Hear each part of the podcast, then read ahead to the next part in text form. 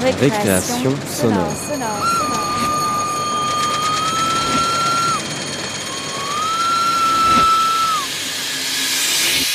Sur Radio Campus Paris. Bonsoir, dimanche 18h.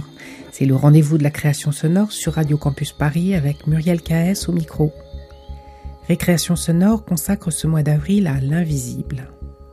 La semaine dernière, nous avons suivi la population de Port-au-Prince dans la recherche de la vie sous les décombres du tremblement de terre.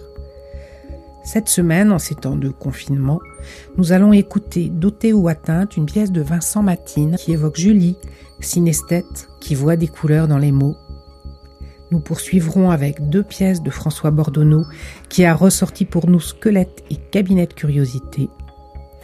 Puis un proposito musical de L'infiniment petit préparé par mes soins, mot qui prend tout son sens dans cette période où chacun doit prendre soin de lui et des autres. Enfin, Philippe Baudouin, réalisateur radio et grand spécialiste du paranormal, sans lequel une émission de radio sur l'invisible ne peut exister, qui nous parlera des liens entre le son et les phénomènes paranormaux.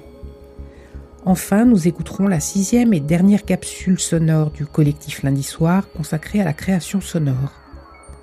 Mais écoutons d'abord Doté ou atteinte de Vincent Matine.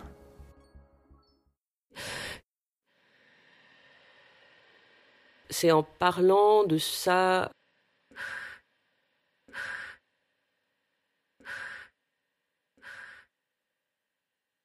sur la couleur d'un mot, je me souviens plus lequel d'ailleurs. Je parlais la couleur d'un mot à, ma mère.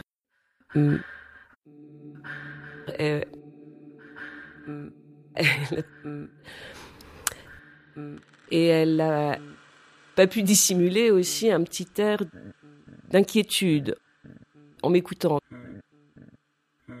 Enfin, il y avait quelque chose d'un petit peu étrange. Et je voyais qu'elle se demandait ce qui se passait je réalisais au même moment qu'il s'agissait de quelque chose qui n'était pas de l'ordre de, la norme, en tout cas pas de la sienne.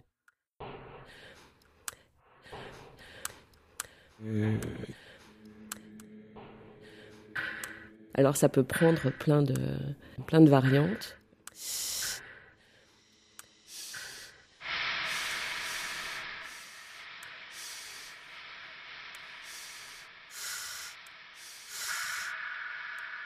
Surtout à la lecture des mots.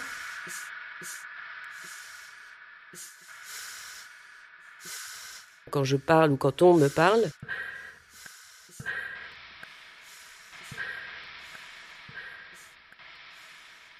je vois les mots en couleur, je vois leur couleur. Au-delà même de, l'écriture. Je les vois directement en couleur. Euh, je...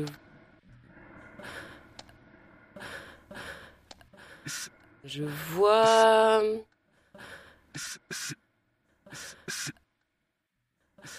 Donc ce sont les voyelles qui sont essentiellement en couleur. les consonnes, elles, sont dans des tons très ternes.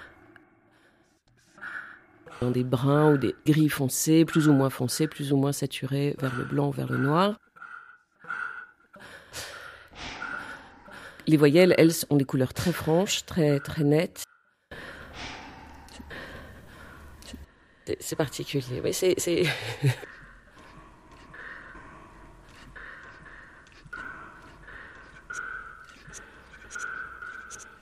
Dotée ou euh, atteinte de synesthésie.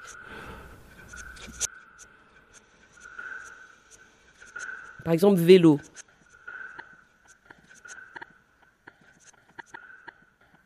Très simple. Vélo, c'est vraiment un rond vert et un rond rouge, l'un à côté de l'autre. C'est.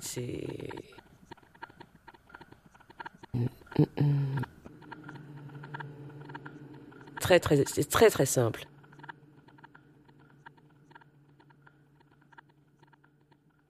Mais il y a des mots beaucoup plus, euh, beaucoup plus compliqués à expliquer, comme. Euh,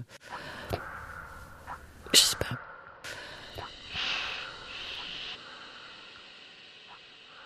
C'est de l'ordre du. Il y, a un, il y, a un, flux, une sorte de, de, de, de flux. Euh... Ah.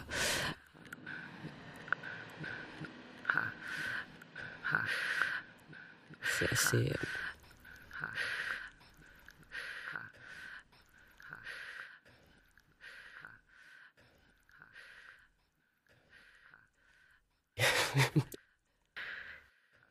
Le A est rose fuchsia.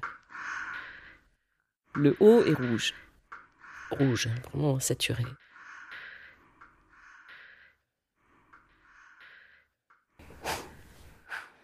A, rose indien.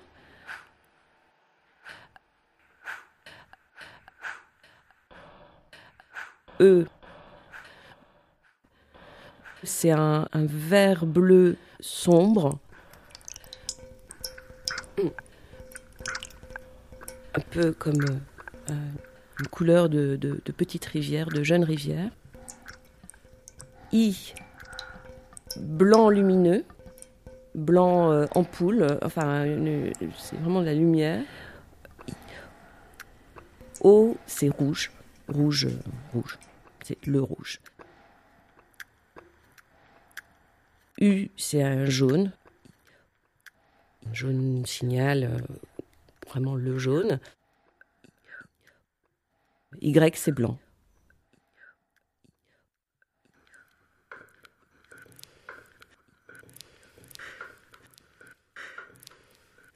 C'est automatique, c'est pas du tout quelque chose de, de réfléchi.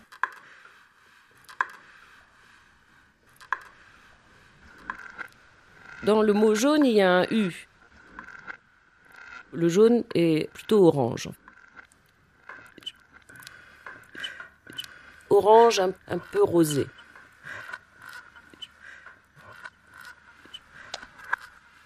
Rose et rouge.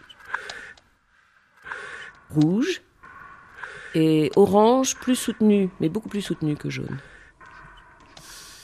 Le mot vert et noir. Presque noir. Un vert très très très très très foncé.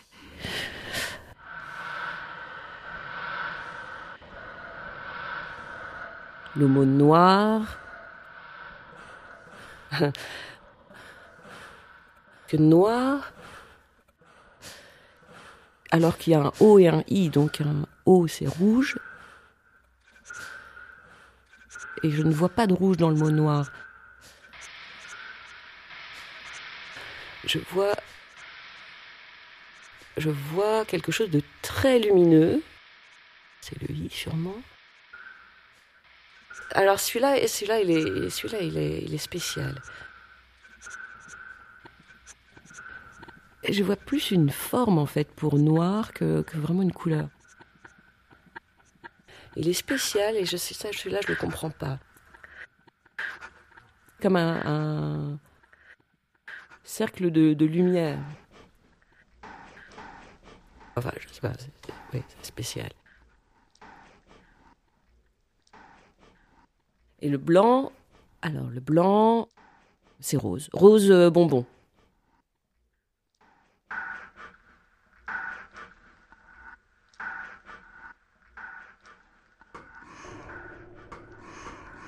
C'est.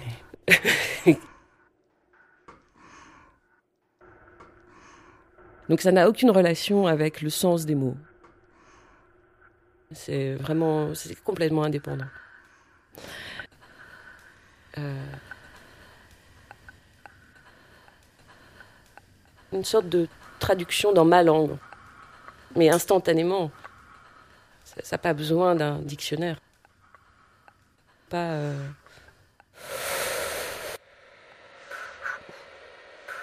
mon prénom. Julie. Euh, c'est très clair. Alors c'est très... Euh, c'est un jaune pâle en fait. Un jaune pâle légèrement soutenu sur les bords et qui part en, flèche vers, euh, un, un, blanc lumineux. Très très euh, lumineux. c'est peut-être compliqué à, visualiser, mais Bon, pas comme une comète, mais euh, il y a vraiment des textures aussi.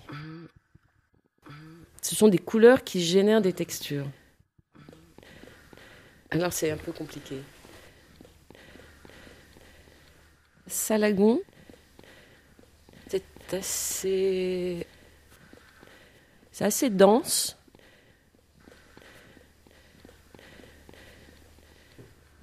Plutôt sombre. Sombre sur, euh, sur un bord. Hmm. C'est un, rose profond, un rose, euh, rose, fuchsia, euh, plus foncé que, fuchsia, qui est adouci par un rouge orangé. Rouge orangé euh, sombre. C'est assez rond, c'est assez, assez doux, hum, assez, euh, oui, assez, assez plaisant. hein. Salagon, c'est plutôt, plutôt, enfin, Vincent, comment as-tu eu l'idée d'enregistrer cet entretien avec Julie et, comment as-tu assuré la prise de son? Alors au départ, c'est une commande pour euh, le musée de Salagon, musée départemental euh, dans les Alpes de Haute-Provence, qui avait une exposition autour du thème euh, de la couleur. Julie est une amie qui est synesthète.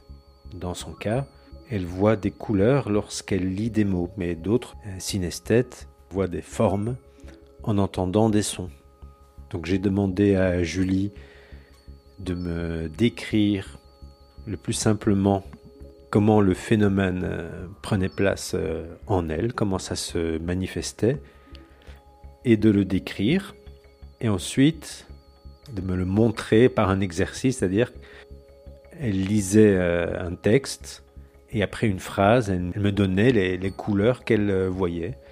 Donc on a fait ça avec son nom, et le nom de euh, Salagon et les couleurs qui apparaissent.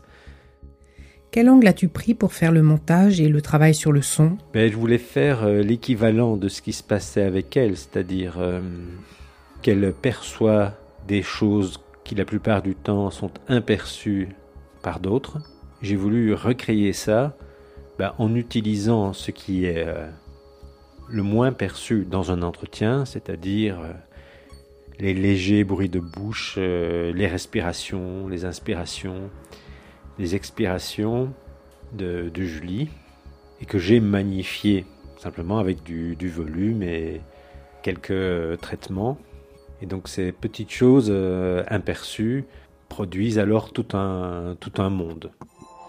François Bordonneau nous propose ce soir deux pièces qui nous emmènent dans un univers d'images sonores. La collection des squelettes avec les enfants et son cabinet de curiosité avec les voix acousmatiques. Faut pas qu'on touche parce que c'est normal, il y a une barrière. Attention, ça mord. Tiens, il fait- il fait peur le singe. C'est Laurent Houtan étranglant un sauvage de Bornéo. Ok, reçu, j'arrive.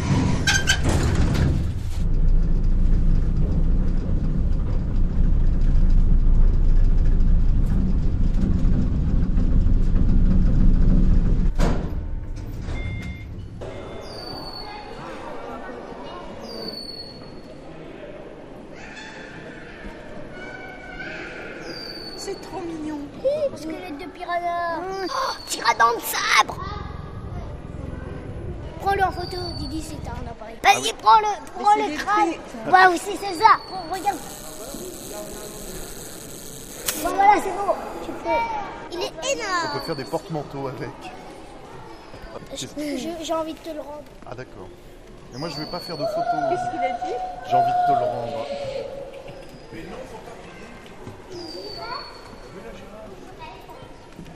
Et ça là, vous avez vu ça haut là Presque le même crâne. hein. Presque pareil.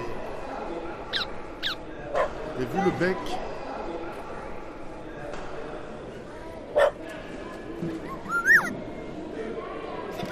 c'est un casoa. Regarde un casoa. C'est sûr que c'est un casoar, ça Ça, c'est. Ah oui, j'en reconnais ça. Oh, des, des squelettes de colibri.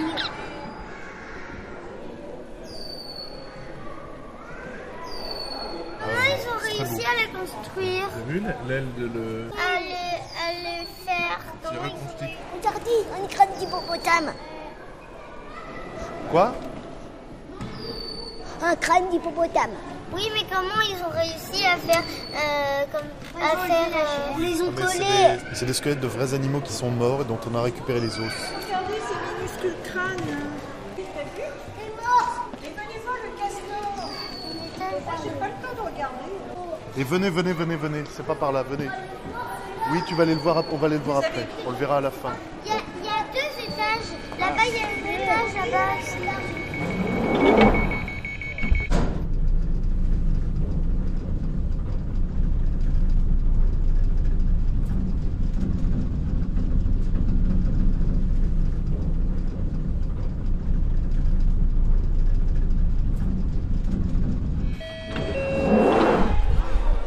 Oh, bah, il y a du vent. Oh, Jérôme, il y a du vent. Et regarde.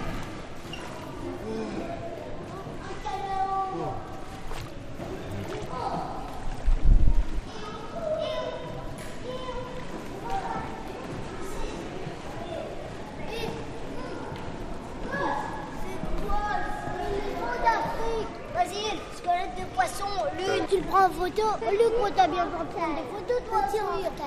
Ah ouais, fais-toi plaisir. Clic, clic, clic, clic, clic, clic. Pas, non, pas, non, pas, non.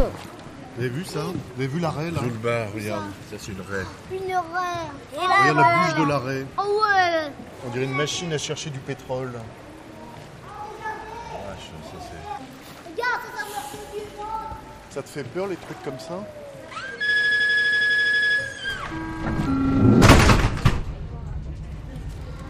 Oh, regarde ça, c'est quoi ça Alors là, faut pas regarder ça, Alice. C'est quoi ça Ne regarde pas, c'est des choses qui font peur. C'est- Moi, je regarde par contre. Oh là là. Il y a une vache avec deux corps en bas. Oh là là. Un chien. Alors, je sais pas ce qu'il a, le chien, là, mais il est très bizarre. Un lièvre, pareil, un peu bizarre. Oh là là. Un veau avec deux crânes. J'ai essayé une Oh, sculpture. oh, quelle horreur. Cochon C'est un cyclope. cochon cyclope. Alors ça, c'est des monstres. Oh là là. Oh non. C'est des vrais, hein. C'est des vrais monstres. Des vrais monstres. C'est vrai, des monstres, ça existe. Il y a un chat à un seul œil, là.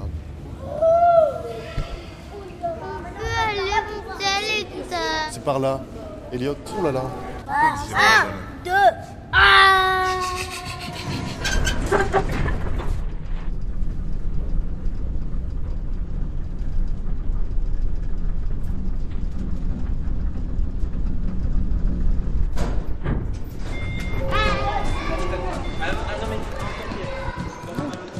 bonjour les oiseaux.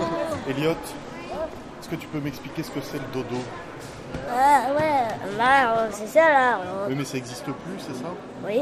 Pourquoi Ah non, je, vais, oh, je suis pas journaliste. hein. J'ai rien compris, madame. Qu'est-ce que c'est ça C'est un gros taureau Si, c'est un quoi. Vas-y, répète. Sacrosuchus imperator. C'est un premier dinosaure. Alors, euh, ton appareil photo, s'il te plaît. Oui, mais tu t'en occupes, hein. On s'occupe. Il veut pas.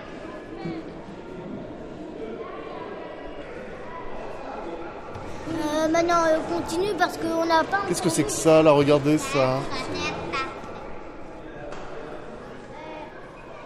Quelle horreur Euh, allez, viens. Ah, viens. Ah, venez. Tu essaieras de remarquer. Ah, c'est un vrai squelette. Euh, c'est pas sûr, je pense pas. Euh, ouais. Ah, mais pense alors, pas que ce soit un vrai. Il est noir.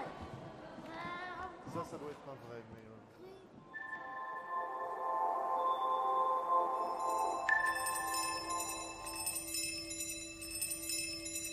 Cabinet de curiosité sonore. Cabinet de curiosité sonore, les voix automatiques, les voix qui viennent d'un corps invisible. Avec une prière automatique dans un avion arabe, avec des voix de métro, d'ascenseur, de répondeur, avec la vraie voix de Diane et celle de l'artiste sonore Chantal Dumas, avec le vrai Stephen Hawking et les ordinateurs imaginaires du cinéma, les Whopper et HAL 9000. Enfin, la synthèse vocale de la Renault 25. Message parlé.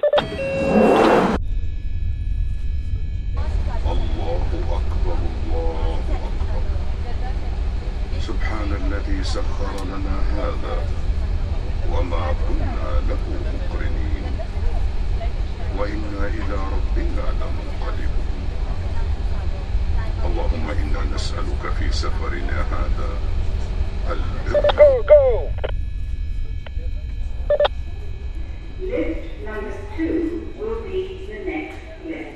Il y a deux, trois petites choses que je vais utiliser maintenant, comme par exemple les petites voix, petites voix acousmatiques qu'on entend un peu partout acousmatiques, du type celle de l'ascenseur, quand je vous dis là. Inside, the building as it now exists. All the other buildings that could have been but weren't. Qu'elle aime bien entendre ces petites voix, euh, ici et là, des voix acousmatiques. Donc elle raconte que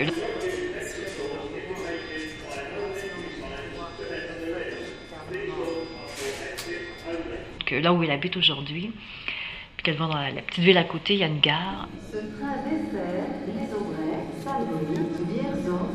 Et tu peux être dans la ville et tu vois rien de la gare, sauf que tu entends une petite voix qui annonce la station et tout ça. Stand clear of the closing doors, please. Vous avez deux messages archivés. Allô? Allô, c'est Diane. Donc, euh, une petite voix dans l'ascenseur, cette petite voix. I don't think it is very useful to speculate on what God might or might not be able to do. Pourquoi tu les qualifies euh, d'acousmatiques, ces voix? Bah parce qu'il n'y a personne qui les dit. All our observations suggest that it operates according to well-defined laws. Ça vient d'un haut-parleur en fait. Donc, tu es dans l'ascenseur, il n'y a personne, quelqu'un te parle. 41. Message These laws may have been ordained by God, suivant. but it seems that He does not intervene in the universe. Vendredi. Tu as beau vouloir lui répondre, mais elle n'a pas, elle a- c'est- elle a pas beaucoup de choses à te dire, sauf que. Niveau zéro, ou nous montons, ou fermeture des portes. I know that you and Frank were planning to disconnect me, Effacé. and I'm afraid that's something I cannot allow to happen.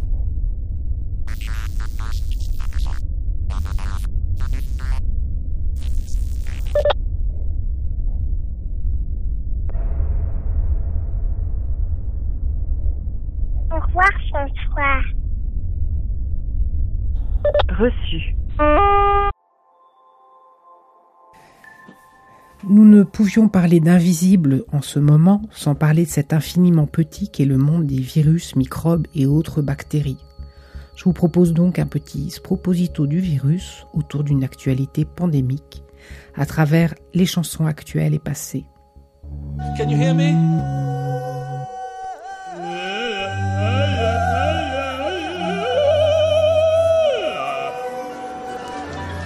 Quoi? C'est quoi?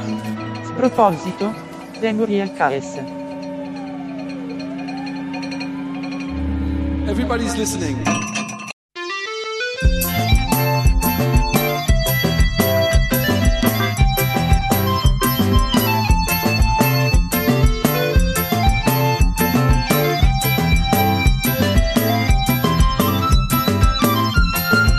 Voilà demander que ça va se passer dans une société.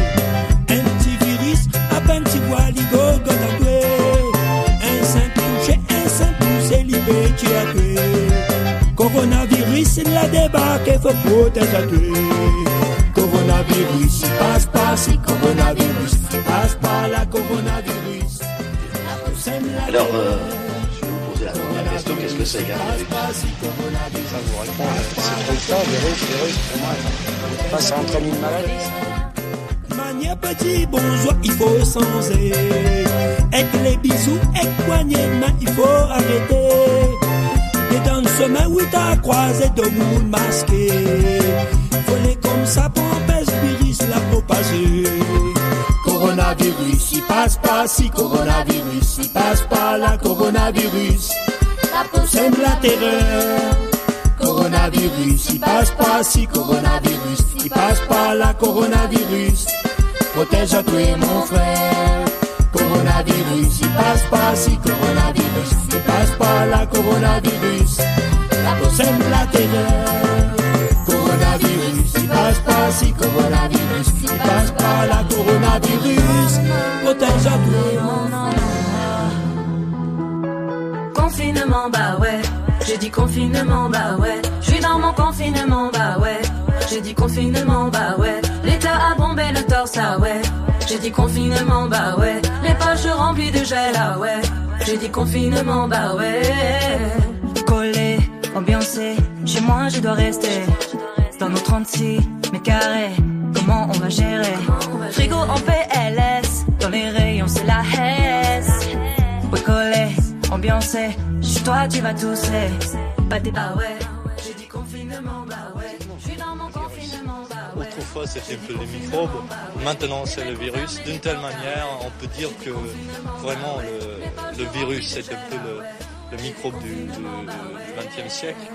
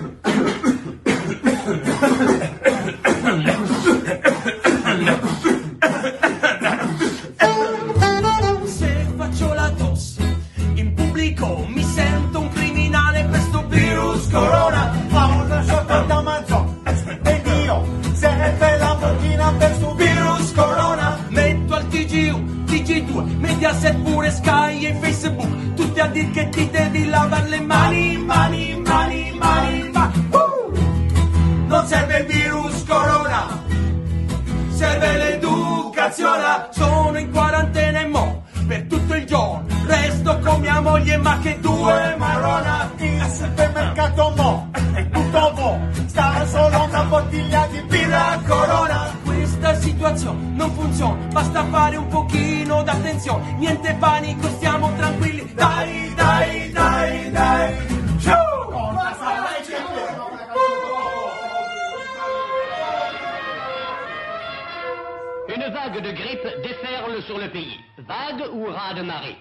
le souvenir des épidémies antérieures disparaît dans ce concert général de tout et d'éternuement. Les malades ne se comptent plus. On assiste dans tous les domaines à une sorte de disparition progressive de ce que la faculté nomme l'ingrippatus homo, l'être non grippé, qui pour se maintenir doit d'ailleurs faire feu de tout bois.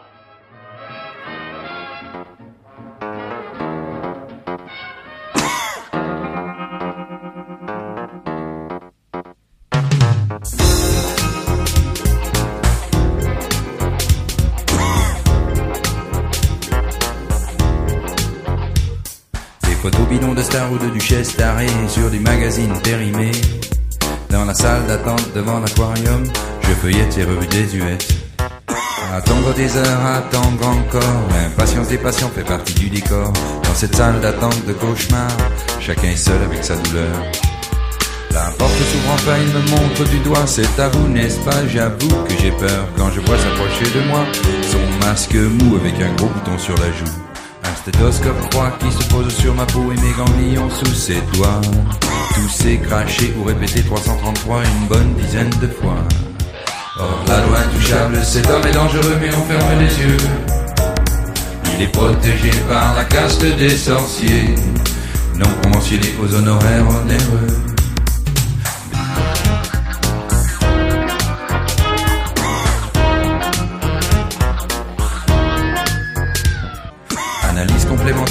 De sang corollaire, radio des coronaires.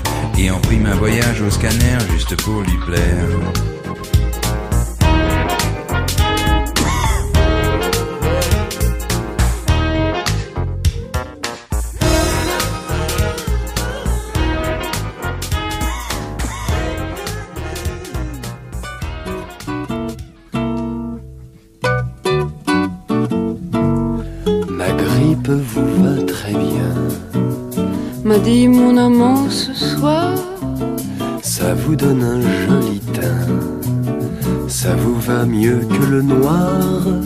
Ma grippe vous va très bien.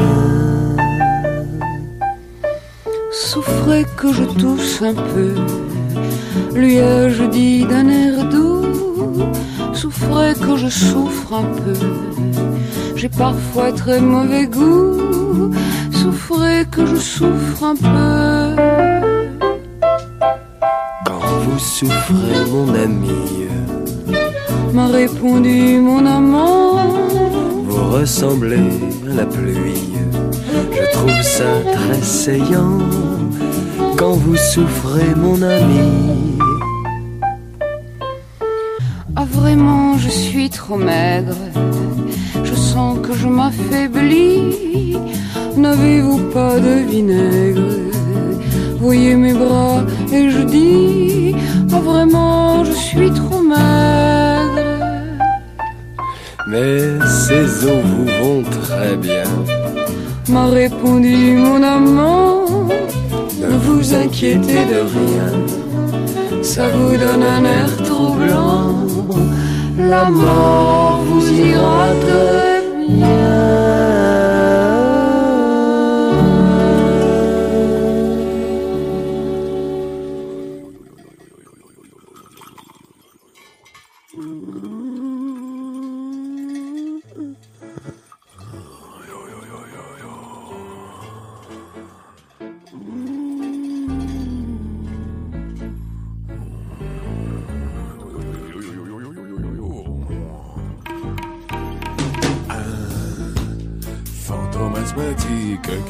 ses chaînes, oh la jolie musique.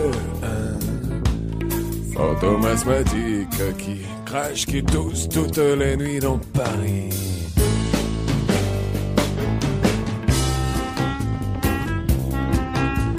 Il souffre de l'amour et de ses séquelles. Il se mouche en souvenir de ses belles. Oui, son pauvre esprit somatise.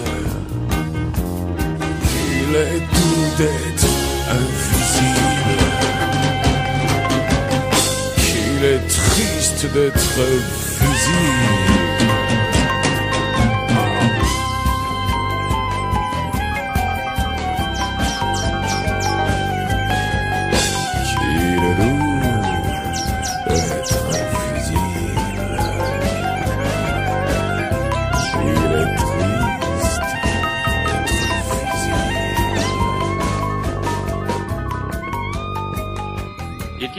Qu'on fasse pousser un jour en éprouvette un virus Comme pousse aujourd'hui cette fleur de cristal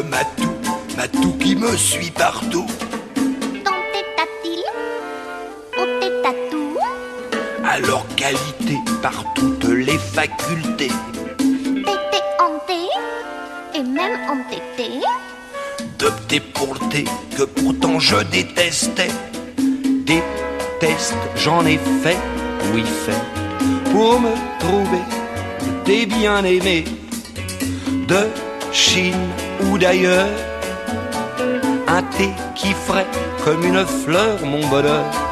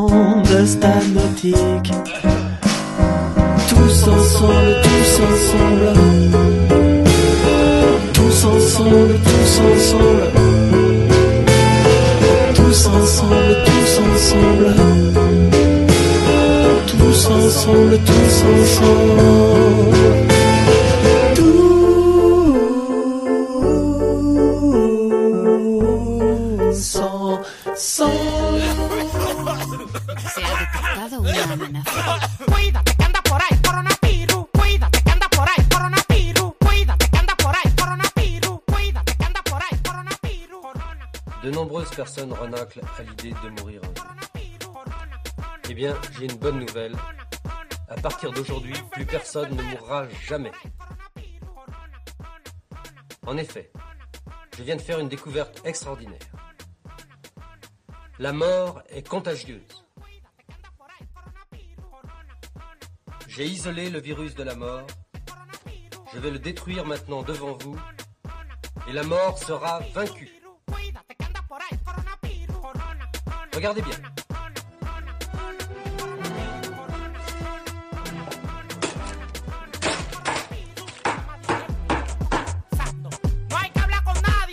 Produciendo. Cuídate. Se ha detectado una amenaza. Étonnant, non?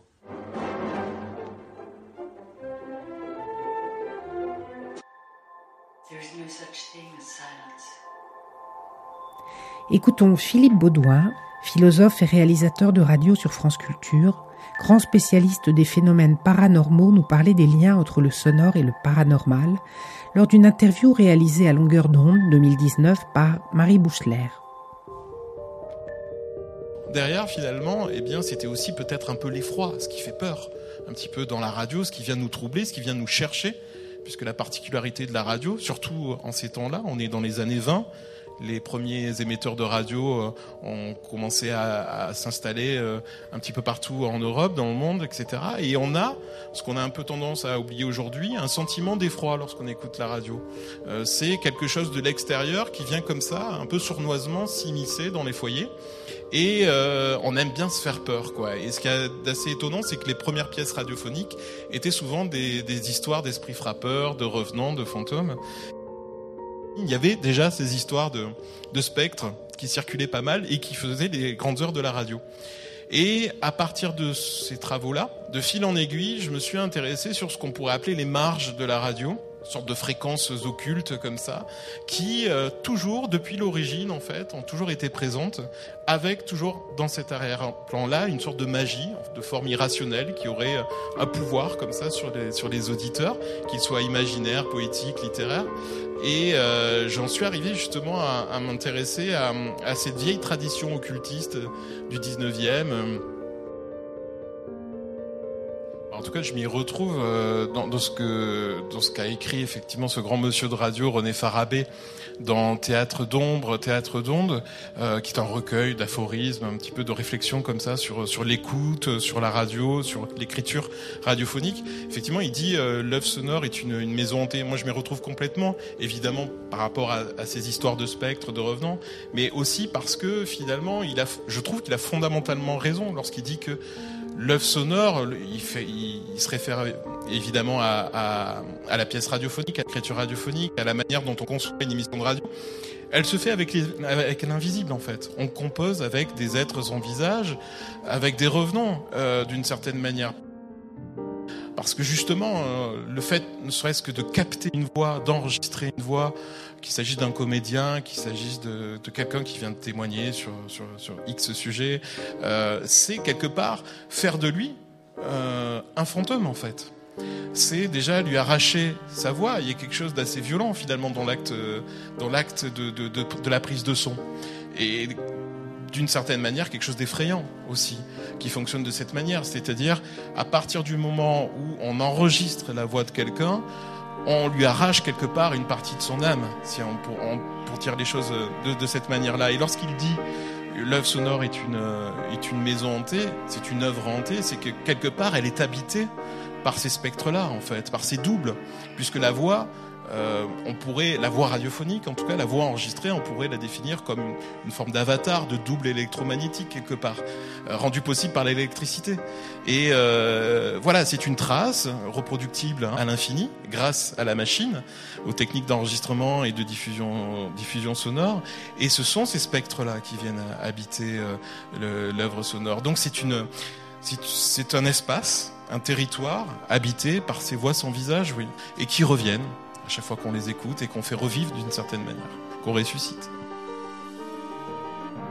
On parlait tout à l'heure d'une radio de la peur, d'une radio de l'effroi. Euh, ça y participe parce qu'on on raconte une, une histoire, euh, qu'on y croit ou qu'on n'y croit pas. On raconte, on entend une histoire uniquement avec ses bruits, avec cette ambiance, avec ses voix, avec ses accents. Et euh, voilà, libre à chacun après de se faire un, son propre avis euh, sur l'authenticité de, de ces phénomènes. Lorsque le spiritisme naît euh, en 1848 aux États-Unis, chez les Sir Fox, ça commence par des coups frappés dans une maison. Et euh, l'esprit euh, qui est censé euh, hanter euh, leur petit cottage se manifeste par des coups frappés. Euh, donc le spiritisme est né justement à travers une tentative de communiquer par coups frappés. C'est ce qu'on a appelé la typtologie. Et lorsque les, les Sir Fox justement essayaient de, d'inventer ben, un langage, ce langage était fait par, des coups. Et on prit la suite, les tables tournantes, le, les tables parlantes, et, le spiritisme, dans son histoire, est lié au son et à l'écoute et au bruit, au coup. Euh, lorsque les Fox l'ont euh, inventé de manière très rudimentaire, hein, un coup pour oui, deux coups pour non, et puis après ont développé tout un alphabet, elles se sont inspirées hein, consciemment ou inconsciemment de l'arrivée du télégraphe, qui aussi fonctionne par coup. Et, donc c'est une des premières communications, on va dire, euh, pseudo-scientifiques, nées directement à l'ère de l'information. Le télégraphe électromagnétique est à la source euh, du spiritisme d'une certaine manière. Et c'est ça qui est à la fois paradoxal et, en même temps passionnant pour euh, comprendre ce système de communication. Le 19e, c'est évidemment le siècle de la domestication de l'électricité, mais c'est aussi le siècle de la domestication des esprits et donc du spiritisme. Et il y a un croisement qui se produit, qui est indéniable, qui est là-dessus euh, vraiment factuel, qui est que la radio est une invention collective, hein, il faut le redire. Euh, on parlait des noms de Marconi, de Crookes, de Tesla, d'Edison, euh, de Branly chez nous en France. Euh, bon, et ces gens-là donc associent leur découverte dans le domaine de l'électromagnétisme pour mettre sur pied les premiers émetteurs radio, euh, les transmissions électromagnétiques à longue distance, etc., etc. Bon, ce qui est intéressant, c'est que derrière cette histoire, il y a une histoire parallèle des télécommunications, vraiment, où on retrouve les mêmes gens, les mêmes personnages, qui vont s'intéresser à ce qu'on va appeler les phénomènes psychiques, donc phénomènes de télépathie, d'apparition, de communication avec l'au-delà, etc. Ces mêmes personnes, en tant que savants, en tant que scientifiques, vont s'engager dans des recherches qu'on va appeler des recherches en sciences psychiques, donc euh, l'ancêtre, si vous voulez, de la parapsychologie, et essayer de comprendre, eh bien, comment, par exemple, la lévitation d'une table est possible, comment la transmission de pensée est possible. Euh, donc, si vous voulez, il y a euh, sinon une consanguinité, une forme de, on va dire, de, de, cousinage, de parenté possible entre l'apparition de la radio, le développement technique, vraiment au sens scientifique, technique, pratique du terme, de la radio, et un imaginaire qui serait celui de l'occultisme et du spiritisme. Parce que, encore une fois, on retrouve les mêmes acteurs. Il y a cet imaginaire dont je parlais, l'idée de considérer finalement euh, la communication comme un fluide dès le départ.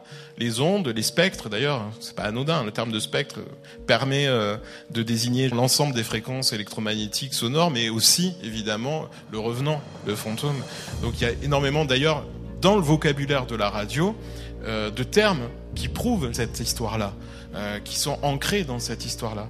Et donc ce fluide dont je parlais, un fluide comme ça invisible, mais qui est toujours agissant, qui a une efficacité sur les âmes, les corps, etc., permettrait peut-être, en tout cas dans l'esprit de, ces hommes-là et de ces femmes-là à l'époque, eh bien, de communiquer avec d'autres réalités. Si effectivement on peut entendre un événement qui est en train de se produire de l'autre côté du monde, pourquoi ne pas justement entrer en communication par le biais de ces mêmes ondes hertziennes, par de certaines fréquences, avec d'autres degrés de réalité Et ce que je trouvais d'assez intéressant et, poétique, encore une fois, c'est que finalement, s'il y a bien quelque chose euh, d'anti-radiophonique par essence, par nature, c'est la télépathie. Parce que c'est un phénomène pour lequel la condition sine qua non de réalisation, c'est le silence. Et le silence, comme on le sait tous, c'est un grand, grand ennemi pour la radio. Le silence, c'est tout ce qu'on peut euh, exécrer, hein, en fait, quand on travaille pour la radio. Euh, tout ce qu'on peut euh, redouter, c'est ce moment où, effectivement, on n'entend plus rien. Peut-être à la limite des parasites, des grésillements. Parce que ce qu'il y a derrière tout ça, c'est cette volonté, ou en tout cas cette croyance, que les ondes pourront devenir l'occasion d'une projection de la pensée sur les ondes et d'une diffusion de la pensée humaine. Et c'est vraiment un objet impossible. La télépathie, euh, pour la radio, pour le coup, c'était un sacré défi de se confronter à cet objet-là et de tenter cette expérience-là euh, qui se passe par essence des mots et du langage, en fait, pour justement essayer de mettre, mettre, mettre au jour une autre, forme de langage. Il y a toujours cette même croyance à l'œuvre, qui est de, de, de pouvoir peut-être percevoir des voix de l'au-delà à travers euh, ces fameux grésillements dont on parle, ces parasites, des fréquences inoccupées de la radio. Donc, on est vraiment dans le domaine de la croyance, d'une survivance de l'âme après la mort, et cette âme pourrait venir peut-être se manifester sur ces ondes. Euh, il y a un objectif qui est très concret, c'est de recueillir sur ces ondes eh bien, des paroles venues de l'au-delà et des messages, des, des messages. Ce qu'il y a de très troublant, c'est que c'est justement dans cette approximation-là de pouvoir entendre ou de faire surgir ces voix. Ce qui permet tout ça, c'est l'approximation de la machine. C'est finalement ce qu'il y a d'humain dans la machine. C'est ça qui est intéressant et qui, moi, en tout cas, euh, me touche euh, particulièrement parce qu'on a tendance un petit peu à, à, à, oublier ça avec le caractère automatisé, hein, qui est la définition même de la machine. Euh, non, c'est de se dire il y a toujours des failles et c'est dans ces failles-là que peut-être il y a des poss possibilités insoupçonnées, en l'occurrence de la radio, du magnétophone. Il y a cette idée, cet imaginaire de de cette machine qui est présente des deux côtés et qui permettrait, et on retrouve le vieux rêve des spirites, de mettre en communication les vivants et les morts. Mais cette fois-ci, toujours par le biais d'un fluide, mais un fluide qui passe par la technique. Et c'est ça qui est, qui est, qui est assez, euh, assez intéressant, et euh, c'est cet imaginaire, imaginaire-là que moi j'essaie de travailler. L'absence d'image participe justement à ça, c'est cette écoute aveugle euh, qui, qui donne cette puissance euh, des vocations et qui contribue au développement de cette magie, en fait, cette magie de l'enregistrement, cette magie de la radio, oui.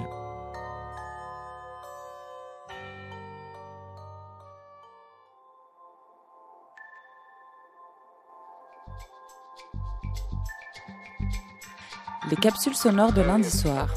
Regard croisé sur la création sonore documentaire. Épisode 6. Radio associative et création sonore.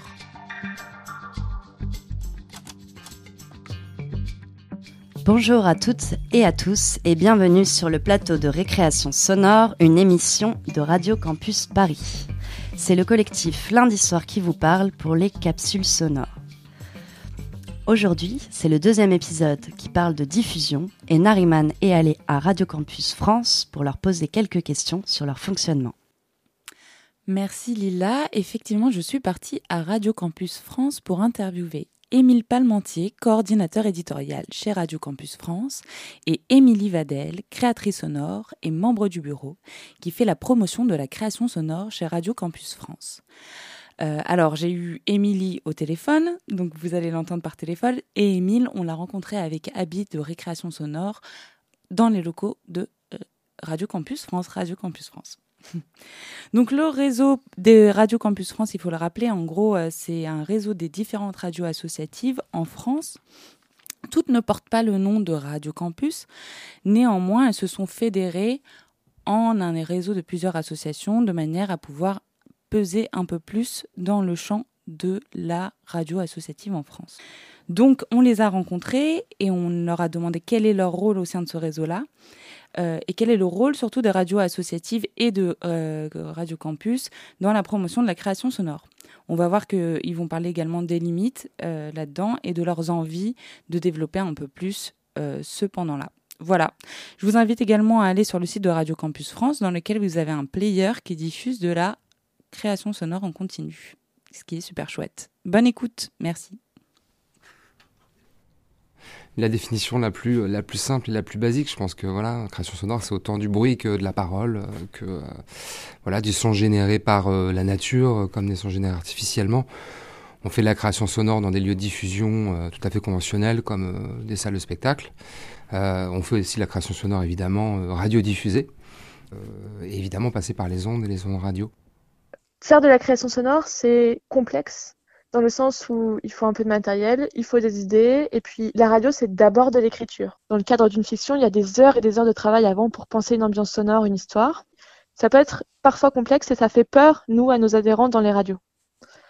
Donc moi, je défends euh, la création sonore par tous et pour tous, parce que dans nos réseaux campus, on défend une radio-école, et euh, c'est de dire, bah voilà, on, on est tous capables à aller vers la création artistique.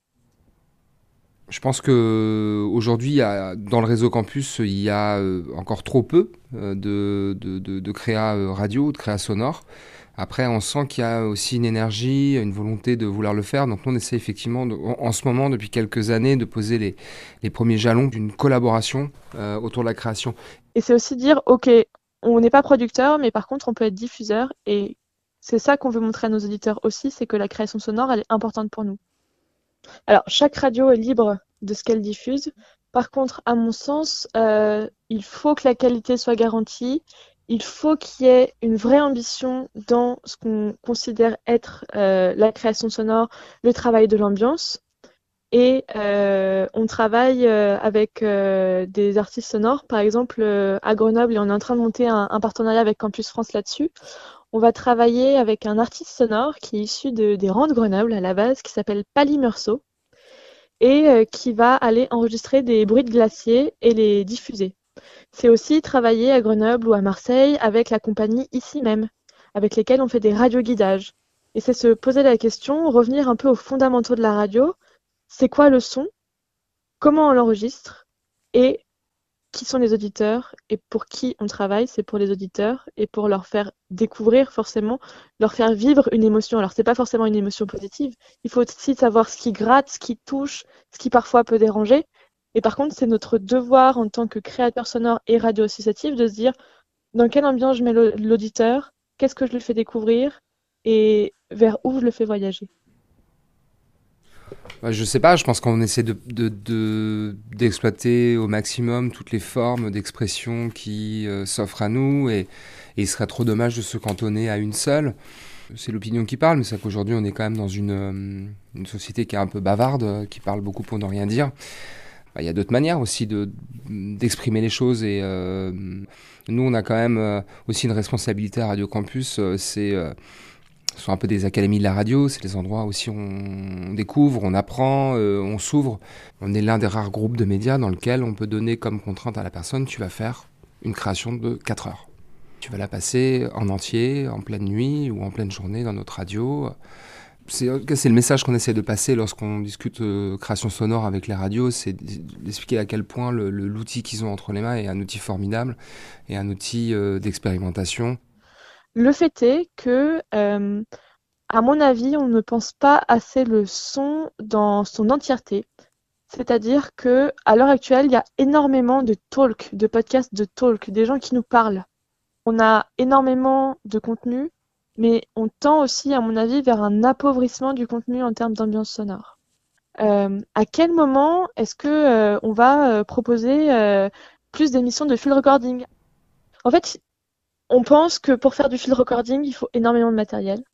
Alors qu'en fait, en étant un peu ingénieux avec un Zoom H4, euh, on mm. peut y arriver. C'est un engagement personnel de se dire, OK, comment est-ce que je vais faire bien avec peu, en fait.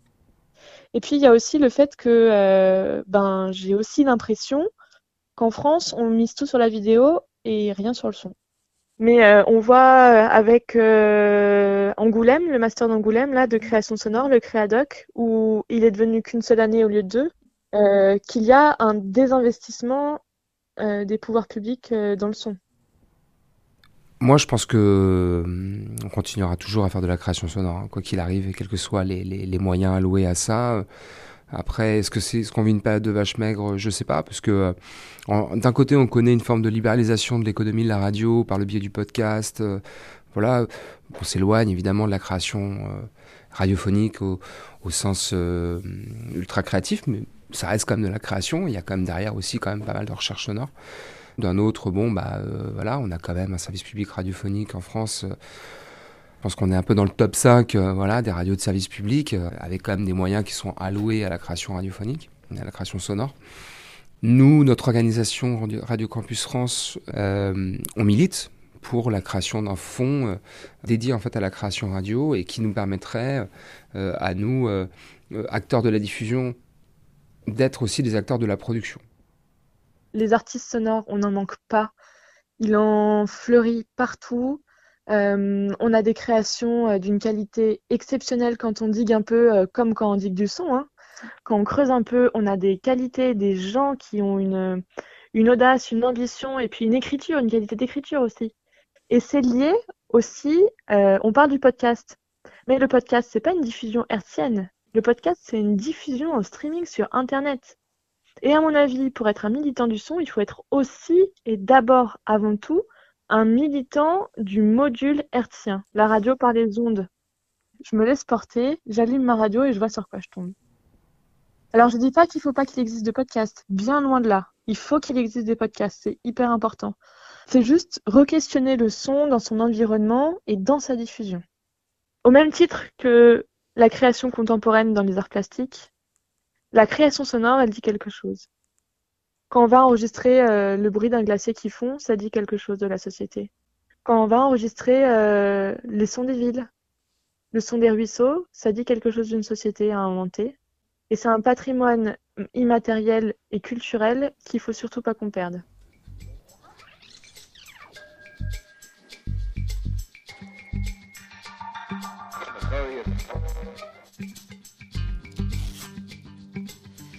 C'était la dernière capsule sonore de cette série menée par le collectif Lundi Soir.